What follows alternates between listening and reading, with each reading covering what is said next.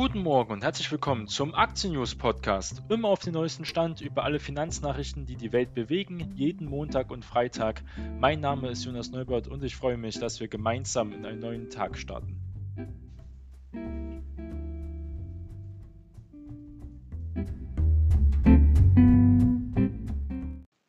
Wir beginnen unsere Sendung mit dem Rückblick an den vergangenen Freitag, was hier die amerikanischen Indizes geleistet haben. Und zwar hat die Wall Street die Woche uneinheitlich geschlossen, wobei Anleger im Dow Jones am Nachmittag am diesen letzten Freitag endlich einen Vorwärtsgang fanden. Für Big Tech war es eine weitere Sitzung mit Verlusten. Allein bei Tesla griffen ein paar Käufer zu. Für den Nasdaq Composite Index war es dennoch die schlechteste Woche seit März wo ja Corona-Tief herrschte. Der Dow Jones kletterte am vergangenen Freitag um 0,5% auf 27.665.000 Zähler. Der Weltleitindex tendierte den größten Teil des Tages im Minus. Erst am Nachmittag fanden sich schließlich Käufer. Der marktbreite S&P 500 schloss mit einem Plus von 0,1% bei 3.340 Zählern. Im Nasdaq Composite Index hatte es zum Handelsbeginn noch nach einer Erholung ausgesehen. Wer jetzt ein Déjà-vu hat, am Donnerstag lief es ja nicht anders, schaffte es jedoch auch hier nicht, die Gewinne über die Ziellinie zu retten und beendete den Tag 0,6% leichter. Für den Nasdaq-Index war es die schlechteste Wochenperformance, insgesamt etwa minus 4%.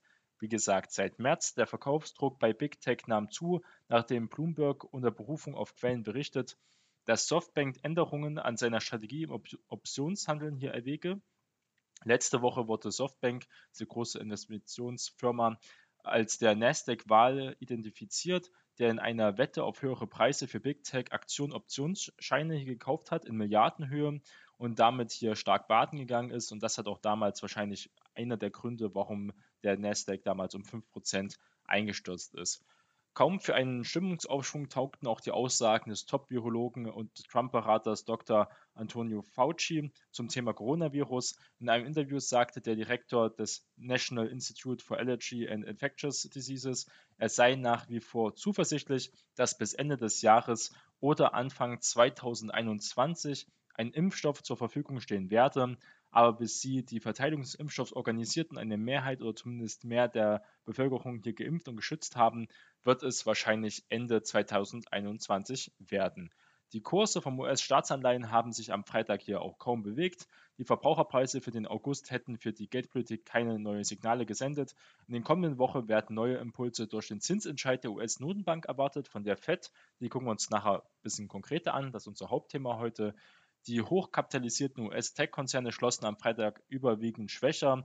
Ein Überblick: Apple etwa mit 1,3% im Minus, Amazon mit 2%, Microsoft mit 0,7% im Minus und Salesforce zum Beispiel auch mit 2%. Fairerweise muss hier angemerkt werden, dass alle genannten Aktien gerade eben im Tagesverlauf teilweise deutlich auch niedriger notierten und einen Teil ihrer Verluste auch bis Handelsende wieder aufholen konnten.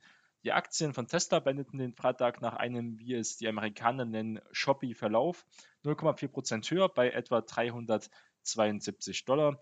Der Titel hatte zunächst höher aufgemacht, war dann aber bis auf 361 Dollar nachgereicht worden, durchgereicht worden und bewies gegen Handelsende einen Hauch hier von Stärke.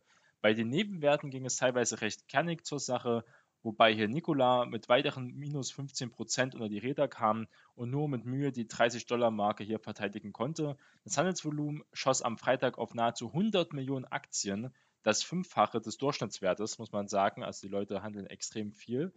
Der WIX-Index steigt da auch wieder durch. Peloton ist noch zu erwähnen, haben wir mal gehabt, auch minus 5%. Die Aktie des Fitness-Bike-Herstellers ging nach einem guten Beginn auch schnell die Puste aus und der Kurs rutschte hier auch stark ins Minus. Für investierte Anleger dürfte das kein Problem sein, weil die Aktie ja extrem einer der Top-Performer der Wall Street war und sehr starke Q2-Zahlen geliefert hat und auch jetzt die Prognosen von den Analysten weiter angehoben wurden, dass sogar bei Peloton sogar noch Luft nach oben ist. Das eine Leid des anderen ähm, Glück, kann man so sagen ist hier bei Snapchat der Fall. Snapchat ist hier um 4% gestiegen. Und zwar geht es ja darum, dass TikTok US wird nicht an Microsoft oder zumindest einen Interessenten äh, verkauft, sondern von Chinas Führung zur Wahrung des Gesichts in den Abgrund gestoßen. Es sieht jedenfalls danach aus, dass China hier nicht ähm, TikTok US verkaufen lassen will. Und damit trieb die Aktie von Snapchat in die Höhe. Und etwa bei 24 Dollar und 19 Cent auf den höchsten Stand seit Juli. Hier können also die anderen Social Media Kanäle, auch Facebook und Co. davon profitieren. Prinzipiell, wenn TikTok hier nicht noch an Microsoft und Microsoft als ein großer Player auch noch in den Social Media Bereich reingeht. Es ist aber noch nichts ausgeschlossen. Momentan sieht es aber sehr schlecht aus, dass TikTok US hier verkauft wird. Gucken wir mal an, was hier die neue Woche bringen kann. Und trotz neuer Konjunkturängste natürlich, aufgrund weiter steigender Corona-Infektionen, hat sich das Groß der Aktien hier am deutschen Markt zum Beispiel zuletzt recht wacker geschlagen. Jede Abwärtsbewegung wurde von Aktienkäufern auch wieder beendet und so hat der DAX die 13.000 Punkte Marke zurückerobert. Die Chancen stehen hier auch nicht schlecht, dass das bisherige Corona-Hoch vom 3. September bei 13.460 Punkten bald überwunden und das neue Allzeithoch hier, das alte Allzeithoch, sage ich jetzt mal, ein, äh, angegriffen wird. Hatten wir bei 13.700 Punkten in die Richtung. Hier kommen wir mal auf einen Wochenausblick. Die heftigen Aktienverkäufe an den gerade eben genannten US-Technologiebörsen Nasdaq sorgten auch hierzulande und europaweit auch für weitere Vorsicht. So sagte der europäische Technologiesektor vom Rekordhoch Anfang des Monats um 6% ab. Die Gewinnmitnahmen in diesem Marktsegment zeigen, dass es in den letzten Wochen mit dem Börsenaufschwung einfach zu schnell ging, sagt zum Beispiel Ulrich Kater, das ist der Chef-Volkswirt der DK Bank. Der Setra DAX ging am Freitag bei 13.202 Punkten ins Wochenende, hat sich also wirklich stark gehalten. Auf Wochensicht steht hier ein Gewinn von knapp 3% zu Buche. Und das ist der Vorteil, wenn man so sehen möchte, im DAX sind ja keine großen Technologiewerte überhaupt vertreten. Ähm, nur, sage ich mal, SAP in diesem Bereich, die wirklich da ähm, leiten hätten können von den Auswirkungen von den US-Börsen. War aber hier nicht der Fall. Der DAX hat sich sehr gut geschlagen. Die Weekend-Indikationen ähm, zeigen auch hier am Sonntag, dass es halt auch kaum Veränderungen zum Wochenschluss gibt. Das heißt, wir werden hier dann am Montag wahrscheinlich relativ neutral starten. Das Hoch aus der Vorwoche bei etwa 13.064 Zählern bleibt also damit immer noch in Reichweite und auch das nächste Etappenziel. Zuletzt nutzen hier Anleger, wie gesagt, jeden Rücksetzer immer wieder für Käufe. So kam bei DAX-Kursen unter 13.000 Punkten mit schöner Regelmäßigkeit wieder Einsteiger auch in den Markt. Das zeigt, das zeigt auch laut äh, Carter, dass viele Anleger noch an der Seitenlinie stehen und auch ihre Aktienbestände aufstocken wollen und das Kapital haben, also in Cash stehen und unbedingt in diesen Markt wollen, aber halt nicht für diese Preise, sondern erst unter den 13.000 Punkte. Hier wirken die Signale der Notenbanken in den USA und in der Eurozone, die beide deutlich gemacht hätten, an einer ultralockeren Geldpolitik hier festzuhalten. Die helfen auf jeden Fall. Das Thema ist halt wirklich die FED-Sitzung äh, Sitzung am Mittwoch. Auch auf ihrer Sitzung zur Mitte der neuen Woche durfte die US-Zentralbank äh, hier eine noch lange Zeit lockere Geldpolitik ein weiteres Mal hier bekräftigen. Das prognostiziert zum Beispiel der Kapitalmarktanalyst Robert Halver von der Baader Bank. Einen besseren Freund als die FED werden Aktien nie haben, hat er gesagt in einem Interview. Möglicherweise gibt die FED also den Startschuss für die nächste Etappe der Aktienrallye bekannt. Ähm, da wird aber auch sehr viel erwartet. Gehen wir noch ein bisschen genauer nachher drauf ein. Für den DAX würde das den Angriff auf das Rekordhoch vom Februar bei knapp 13.800 Zählern hier bedeuten. Was ist noch im Blick? Und zwar ist C im Blick und Hexen im Blick, also ZEW. Uns mal an. Ein Blick wert ist auf jeden Fall am Dienstag die ZEW-Konjunkturerwartungen im September. Hierzu befragen die Mannheimer Wirtschaftsforscher die Akteure an den Kapitalmärkten, die wiederum ihre Prognosen nicht selten an den Aktienkursen auch festmachen. Und die sind im August bislang auch im September geklettert, was ein gutes Zeichen ist. Volkswirt Stefan Bielmeier von der DZ Bank erwartet vom ZEW allerdings einen kleinen Dämpfer. Hauptsächlich mit dem Blick auf die wieder gestiegenen Coronavirus-Infektionszahlen könnte hier das Bild ein wenig pessimistischer werden. Durchkreuzt werden könnte eine weitere Rallye-Etappe allerdings von den Hexen am Freitag laufen an den Derivatenbörsen in großen Stil Terminkontrakte und Optionen auf Aktien aus. Also viele Leute, die jetzt extrem auf Call oder auf Short gesetzt haben, werden dann ausgestoppt. Dieser auch äh, Hexensabbat genannte Börsentermin findet jeweils zum Ende des Quartals statt. Anleger versuchen dann die Kurse in die für sie vorteilhafte Richtung zu bewegen. Das sorgt oftmals für erastische Ausschläge nach oben und unten und hat nicht selten eine Aufwärtsbewegung zumindest kurzzeitig auch abgewirkt und dann schwer abgestraft, auch Leute, die hier kurzfristig spekuliert haben. Gucken wir mal auf einzelne Werte und zwar haben wir hier Nvidia und hier ist die Frage, ob vielleicht neue 40 Milliarden Dollar äh, hier für den Chip-Designer möglich sind.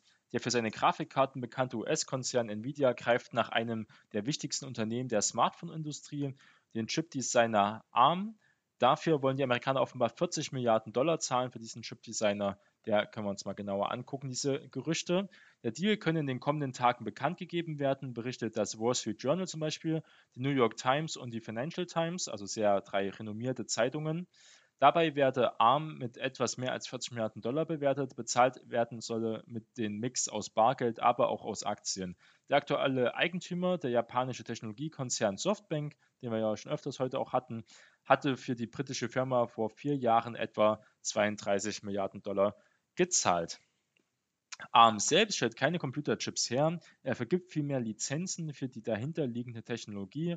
Von ARM stammt aber die Grundarchitektur der Chips, die in praktisch allen Smartphones und den weitaus meisten Tablet-Computern hier verwendet werden.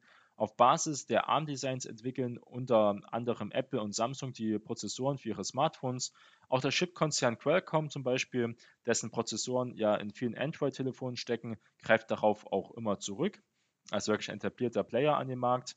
Nvidia wiederum ist bekannt für seine Grafikchips, die in Videospielen zum Einsatz zum Beispiel kommen. Der Konzern ist aber auch in Bereichen wie in der künstlichen Intelligenz und auch selbstfahrenden Autos unterwegs. Wir haben ja aber berichtet, dass Nvidia und Daimler zum Beispiel eine größere Kooperation beim autonomen Fahren eingegangen sind. Für Softbank markiert hier der Verkauf einen Einschnitt in die bisherige Strategie, durch strategische Investitionen in junge Technikfirmen in der IT-Welt von morgen eine führende Stellung einzunehmen. ARM galt als der führende Designer von Smartphone-Chips und wurde deshalb als ein wichtiger Baustein in der digitalen Welt von morgen betrachtet. Aber man muss sagen, Softbank ist nochmal ein eigenes Thema für sich. Ähm, die sind ja auch sehr elastisch in ihren Änderungen, Konzernänderungen, ihren Zielen und reagieren ja auch immer risikofreudig am Markt. Nvidia wollte sich bis jetzt noch nicht dazu äußern. Bei Softbank und ARM war auf Reuters Nachfrage auch keine Stellungnahme erhältlich. Also die Frage, ob das vielleicht auch diese Woche schon kommen kann. Unklar bleiben deshalb die Gründe für die Trennungsabsichten von Softbank. Vielleicht steckt ja auch mehr dahinter. Vielleicht braucht Softbank äh, Mittel, Barmittel. Einige Experten sprechen zwar von einem geschickten Schachzug vom Konzernchef Masayoshi Son, denn er könnte mit dem Deal zum größten Anteilseigner auch von Nvidia aufsteigen, was seine Stellung in der Halbleiterbranche noch stärken wird. Und Nvidia hat sich ja auch die letzten Jahre sehr gut entwickelt.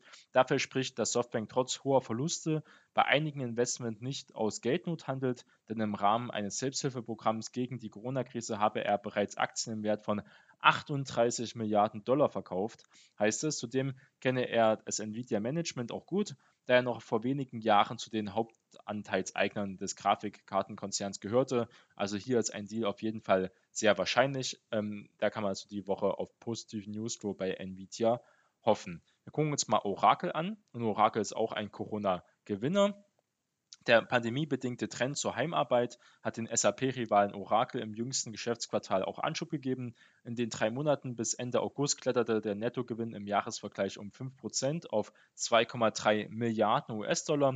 Wie das Unternehmen hier am vergangenen Donnerstag noch US-Börsenschluss mitteilte, Vorstandschefin Safra Katz äh, sprach hier von einem fantastischen Vierteljahr für Oracle und die Aussichten sehen dafür gut aus.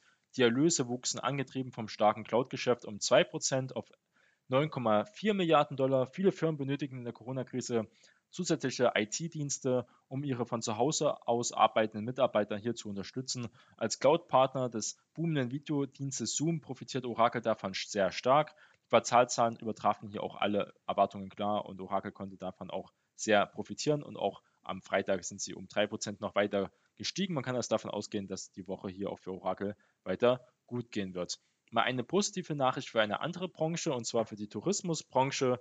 Und zwar TUI, die Schiffe fahren im Frühjahr wieder, wenn der Plan so durchgesetzt werden kann. Der Kreuzfahrtanbieter TUI Cruises will nach dem langsamen Wiederbeginn ab dem Frühjahr 2021 wieder Fahrten auf allen Schiffen seiner Flotten anbieten. Wir hoffen spätestens, wie gesagt, im Frühjahr 2021 wieder mit allen sieben Schiffen unterwegs zu sein, mit etwas weniger Auslastung und den passenden Gesundheitskonzepten, sagte Unternehmenschefin Wiebke Meyer der Zeitung Welt am Sonntag. Nach dem Stillstand von Kreuzfahrten wegen der Corona-Pandemie hatte TUI Cruises fast die ganze Flotte in der Nordsee geparkt. Seit Ende Juni dieses Jahres bietet das Unternehmen wieder Reisen in Nord- und Ostsee an. In diesem Wochenende soll ein weiteres Schiff in Griechenland wieder Gäste aufnehmen. TUI betreibt die Schiffe Mein Schiff mit den Nummern 1 bis 6 und die Mein Schiff Herz. Das sind also diese sieben Schiffe, die TUI hier in seiner Pressemitteilung auch genannt hat. Sehr interessant. Wir gucken mal auch auf die Hingucker der Woche. Was kann die Woche noch für interessante Termine im Haus stehen? Und da haben wir einmal hier die Hannover Rück. Und zwar am Montag informiert die Hannover Rück hier an den kommenden Montag also dem 14. September, über die weiteren Preisaussichten. Konkurrent Münchner Rück hat bereits bekannt gegeben, dass er im Geschäft mit Erstversicherern in den kommenden Jahren mit einem weiteren Preisanstieg rechnet.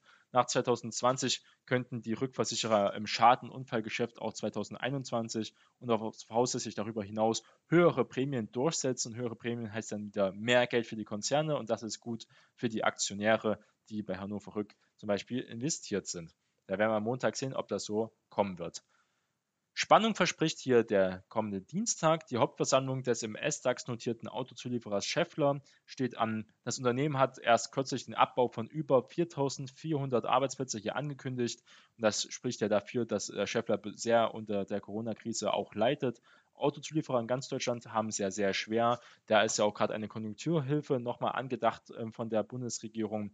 Auch die, die Umstieg dann auf den Elektroautobetrieb da Autozulieferer zu bleiben, zum Beispiel für VW und ähm, andere großen Konzernen. Das werden auch nicht alle schaffen. Da steht Scheffler aber noch relativ ähm, gut da.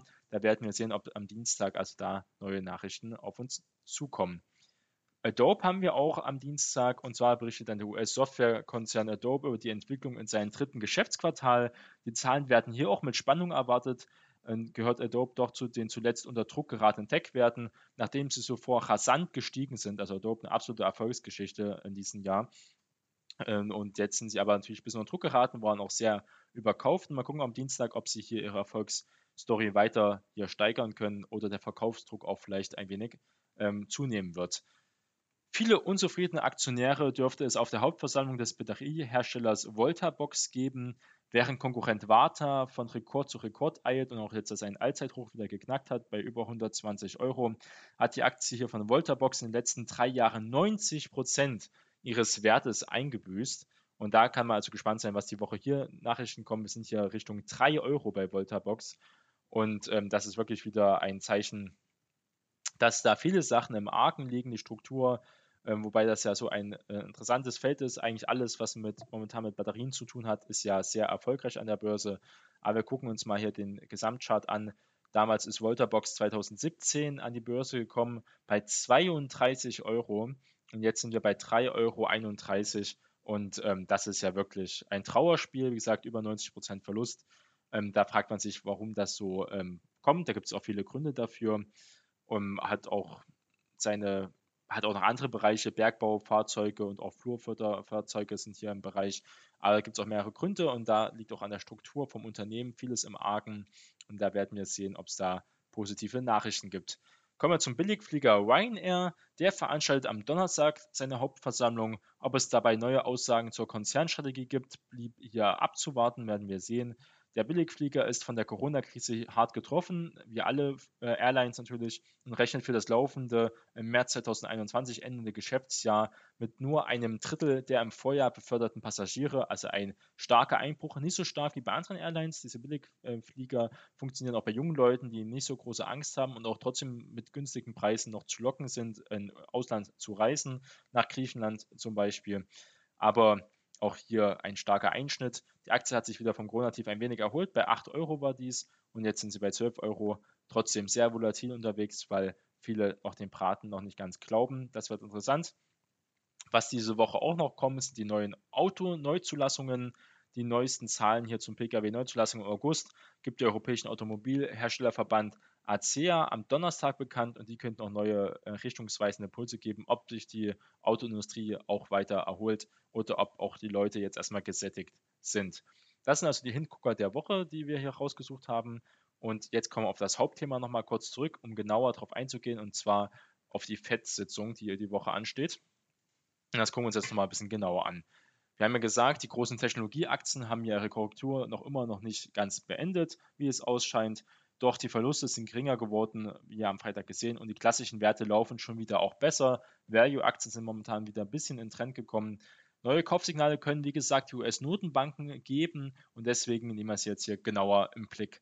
Die Augenanleger dürften sich jetzt deshalb besonders auf diese Sitzung der US-Notenbank FED am Mittwoch richten. Nachdem die EZB in den vergangenen Wochen ihre abwartende Haltung hier bekräftigt hat, hoffen viele Investoren nun auf positive Signale aus Washington. FED-Chef Jerome Powell hatte Ende August bereits signalisiert, dass die Federal Reserve künftig Teuerungsraten über der Zielmarke von 2% auch längerfristig tolerieren werde, um die Konjunktur, wie gesagt, zu stützen. Für Experten ein eindeutiger Hinweis auf eine lang anhaltende Nullzinspolitik. Bayern LB-Chefvolkswirt Jürgen Michels ist überzeugt zum Beispiel, dass die Fed von nun versuchen wird, die Zinsen für eine lange Zeit sehr, sehr niedrig hier zu halten. Jetzt ist die Frage, ob die FED ihre neue Strategie erklären wird am Mittwoch äh, für die Anleger oder für interessierte Leute. Anleger erwarten allerdings hier genauere Aussagen, viele zur Bedeutung und Umsetzung der neuen Strategie. Nach der Vorstellung des aktualisierten geldpolitischen Rahmenwerks ist diese Notenbank-Sitzung der ideelle Zeitpunkt, um die Theorie erstmals mit der Praxis zu konfrontieren, meint zum Beispiel Volkswirt Christian Schermann, das ist ein Fondsanbieter der DWS. Der jüngst vorgestellte Strategieschwenk bietet mehr Spielraum beim Ansteuern von Inflationszielen. Demnach könnte hier die Fed die Teuerungsrate für einen längeren Zeitraum über dem angepeilten Idealwert von 2% halten, wenn diese zuvor geraume Zeit darunter geblieben ist. Zugleich soll stets das Ziel der Vollbeschäftigung an erster Stelle stehen. Der Arbeitsmarkt ist trotz einer fortschreitenden Erholung nach dem Höhepunkt der Corona-Krise im Frühjahr noch immer meilenweit von der Vollbeschäftigung entfernt, die es damals fast gegeben hat. Die Erwerbslosenquote ging zuletzt weiter zurück und ist mit 8,4 Prozent für US-Verhältnisse aber noch relativ hoch, was auch Trump nicht gefallen wird, da ja im November auch seine Wiederwahl ansteht. Der Aufwärts Trend ist ja prinzipiell intakt. Allerdings könnte hier die FED zunächst äh, nur die wirtschaftlichen Prognosen auch anheben, auch äh, wie die EZB jetzt keine größeren Aussagen machen, könnten auch viele Anleger dadurch enttäuscht werden. In dem Fall äh, ist eine Enttäuschung der Anleger, wie gesagt, ähm, spricht hier für rückläufige Aktienkurse, ist prinzipiell möglich. Ähm, das sollte man auch also nicht überrascht sein, wenn das dann am Mittwoch auch eintritt. Einen erneuten drastischen Kurseinbruch halten aber die meisten Experten äh, für unwahrscheinlich. Viele Anleger betrachten den jüngsten Ausverkauf am Tech-Sektor als eine gesunde Konsolidierung nach einer rasanten fünfmonatigen Rallye, wo ja der Nasdaq alle anderen Werte ausperformt hat und auch viele Technologiewerte extrem ja gestiegen sind. Apple zum Beispiel auf Jahressicht 100 äh, Prozent und ähm, das kann auch ewig nicht so weitergehen. Der Aufwärtstrend ist prinzipiell intakt, aber es wird einfach viel mehr Volatilität geben und solche Rücksetzer können für einige Anleger sehr schmerzvoll sein, sagt zum Beispiel der Marktstratege Ryan Dietrich vom Vermögensverwalter LPL Financial. Doch zeigen die Gewinnmitnahmen im Tech-Sektor, dass es in den letzten Wochen mit dem Börsenaufschwung einfach zu schnell geht. Hatten wir vorhin schon erwähnt, den Ulrich Kader, Chefsvolkswirt der DK Bank, hat das hier sehr schön beschrieben, auf einen Punkt gebracht. In einer Analyse von JP Morgan zum US-Aktienmarkt heißt es auch, wir sehen die derzeitigen Kursschwächen als gutes Zeichen. Sie ist vor allem technisch bedingt und beruht auf systematischen Verkäufen und Abwickeln von Positionen, die vor allem vom Momentum getrieben sind. Das heißt, was JP Morgan ja sagt, viele Leute haben auch dann ihren Stoppkurs weiter nach oben gesetzt bei Werten, die schon mehr als 50, 60, 70 Prozent im Plus waren. Und dann ein leichter Abverkauf reicht schon, dass dann diese Stoppkurse bei vielen äh, Investitionen dann berührt werden, dann die Aktien verkauft werden und dadurch hat da ein bisschen Dynamik zugewonnen, aber prinzipiell hier eine gesunde Entwicklung. Dennoch bleibe hier das Gesamtbild ambivalent, äh, urteilt zum Beispiel Hellerbar. Zwar habe sich die globale Konjunktur insbesondere in den Industrieländern sehr gut geschlagen, Allerdings zeigten die Erstanträge auf Arbeitslosenunterstützung aus den USA sowie Auftragseingänge, Industrieproduktion und Einkaufsmanagerindizes aus Deutschland, dass das Erholungstempo hier auch weiter nachlasse, was ja auch ähm, klar ist. Immerhin gehe die Neuinfektionszahlen in den USA weiter zurück, was aber nicht für den Euroraum gilt. Hier hat man ja Frankreich als äh, schlechtes Beispiel, die ja auch 10.000 Neuinfektionen an einem Tag zum Beispiel hatten, wo Deutschland ja weit entfernt ist. In Deutschland ist Corona jetzt von den Zahlen her erstmal kein großes Thema. Ein Risikofaktor ist außerdem der Streit über den Brexit, der hier Europa wird also gerade stark belastet. Der Brexit-Gespräche haben hier eine Wende zum Schlechten vollzogen, kommentieren zum Beispiel Neil Wilson, Chefanalyst von den Online-Broker Markets.com. Alle Aussagen deuten darauf hin, dass das Risiko eines No-Deal-Brexit deutlich gestiegen ist. Und zwar will Boris Johnson nicht den Deal einhalten, den er davor mit der EU geschlossen hat. Die, und das ist halt kein gutes Zeichen, wenn man sich nicht an Verträgen hält, die man davor miteinander in Einvernehmen geschlossen hat, ist das immer kein gutes Zeichen für beide Seiten. Bei den Konjunkturdaten dürften sich vor auf, die besonders Aufmerksamkeit der Investoren vor allem auf die US-Einzelhandelsumsätze hier richten, die wenigen Stunden vor dem FED-Entscheid auch veröffentlicht werden, also wirklich viel Bewegung im Markt geben wird. Da die amerikanischen Verbraucher ihre Kaufzurückhaltung vom Beginn der Corona-Pandemie abgelegt hätten, rechnet er für einen August mit einem Plus von 1,4 Prozent.